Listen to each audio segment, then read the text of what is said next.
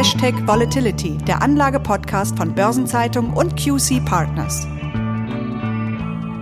Nachdem wir uns zuletzt bei Hashtag Volatility eingehend mit der Türkei beschäftigt hatten, wenden wir uns heute einem neuen spannenden Thema zu, das die Märkte derzeit stark bewegt. Und zwar den zunehmenden Materialengpässen und den teils starken Preisanstiegen bei vielen Vorprodukten und Rohstoffen. Nach Ansicht einiger Experten wird die deutsche Wirtschaft zwar nur vorübergehend dadurch gebremst werden und soll insgesamt gesehen unbeschadet aus dieser Phase rauskommen, dennoch wird hier die Lage an den Märkten genau beobachtet und sensibel darauf reagiert.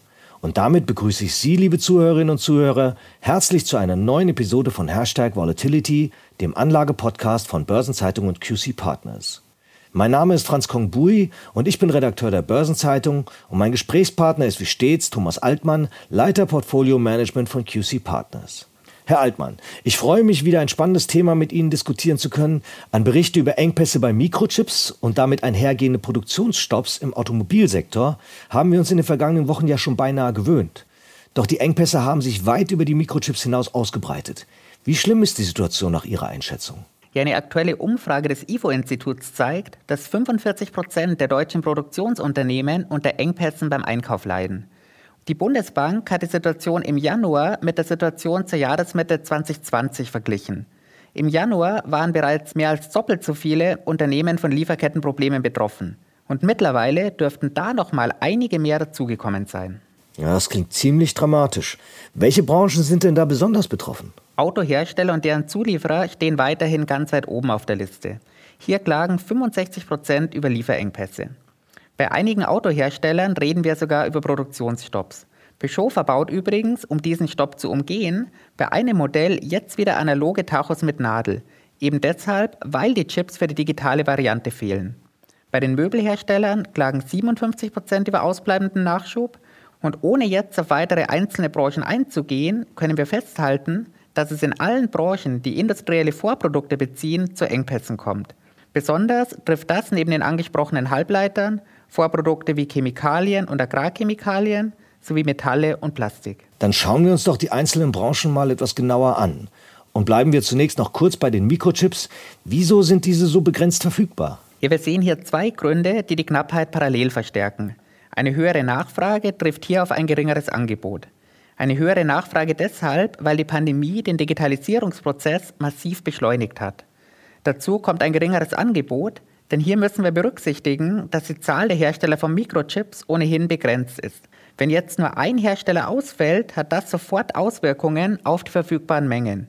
Und Ausfälle gab es gleich mehrere. In Texas hatten wir einen Produktionsausfall als Folge eines kältebedingten Stromausfalls. In Japan hatten wir den Brand in einer Chipfabrik und in Taiwan klagten die Hersteller über Wassermangel als Folge einer Dürre. Ja, das sind wirklich eine Menge Gründe. Sie hatten eben auch die Möbelhersteller erwähnt. Lassen sich diese Ursachen für die holzverarbeitende Industrie, also die Möbelherstellung, ebenso aufschlüsseln?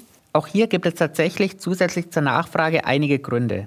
Das sind Schäden durch Ungeziefer und Waldbrände sowie ein russischer Exportstopp für Rundholz. Sie haben gerade auch schon angesprochen, dass auch die höhere Nachfrage zu Lieferengpässen führt.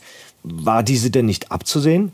Das ist natürlich immer eine gute Frage, welcher Teil des Nachfrageanstiegs vorhersehbar gewesen wäre und welcher nicht. Aber auch unabhängig davon hätte eine korrekte Vorhersage nicht ausgereicht. Denn die deutsche Wirtschaft ist zur Bewältigung des aktuellen Auftragsbooms auf Vorprodukte aus dem Ausland angewiesen. Wir erleben bei den Industrieaufträgen ja gerade einen regelrechten Post-Covid-19-Boom.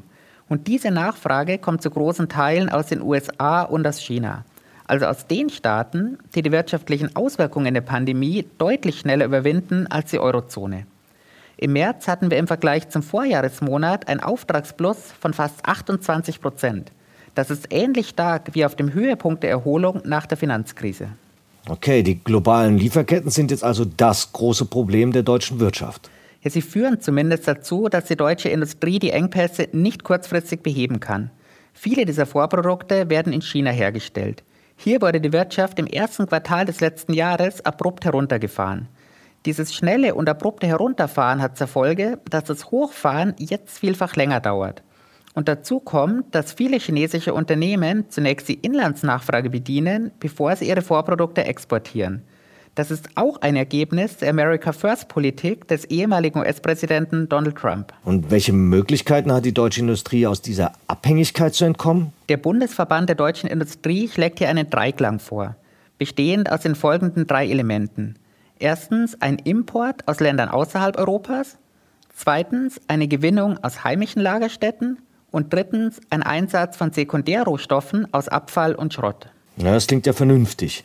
Über die Nachfrage aus den USA und China haben wir nun bereits gesprochen. Gibt es denn noch weitere große Nachfrageblöcke? Die gibt es tatsächlich, und zwar einen besonders spannenden. Der ökologische Umbau der Wirtschaft und der Ausbau der erneuerbaren Energien sowie der Elektromobilität sind sehr ressourcenintensiv. Das hat die Nachfrage noch einmal erhöht. Viele sprechen deshalb bereits davon, dass die Energiewende zu einem Superzyklus bei den Rohstoffen führen kann. Und über welche Rohstoffe sprechen wir denn hier vor allem? Das ganz große Thema ist hier Kupfer. In einem einzigen Windradgenerator sind bereits 200 Kilometer Kupferdraht verbaut. Bei einer 6 Megawatt Anlage sprechen wir dann schon über 3 Tonnen Kupfer. Und auch in der Solarindustrie ist Kupfer nicht wegzudenken. Das gleiche gilt für Elektroautos. Ein Elektroauto enthält übrigens dreimal so viel Kupfer wie ein Auto mit Verbrennungsmotor. Ohne Kupfer wird es also nicht möglich sein, die Klimaneutralität zu erreichen. Na, dann lassen Sie mich raten. Das ist bereits am Kupferpreis erkennbar. Genau so ist es. Der Kupferpreis notiert auf einem Allzeithoch. Innerhalb von einem Jahr hat sich der Preis hier verdoppelt. Und damit hat Kupfer als einer von ganz wenigen Rohstoffen seine Rekordwerte aus den Boomjahren 2007 und 2011 übertroffen. Das ist Aluminium und Nickel beispielsweise nicht gelungen. Und müssten dann nicht neue Kupferminen in rasantem Tempo wie Pilze aus dem Boden schießen? Das würde man natürlich vermuten. Experten gehen jedoch davon aus, dass der Kupferpreis noch einmal um 50 Prozent ansteigen muss, bevor sich das Erschließen neuer Minen tatsächlich lohnt. Das ist interessant. Also wird die Klimawende zu weiteren Preisanstiegen führen.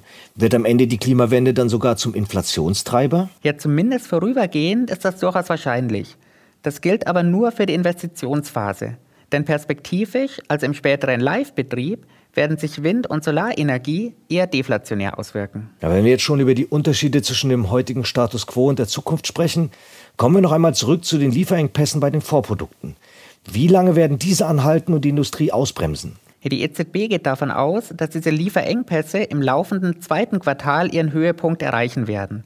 Für das zweite Halbjahr rechnet die EZB dann mit einer schrittweisen Entspannung.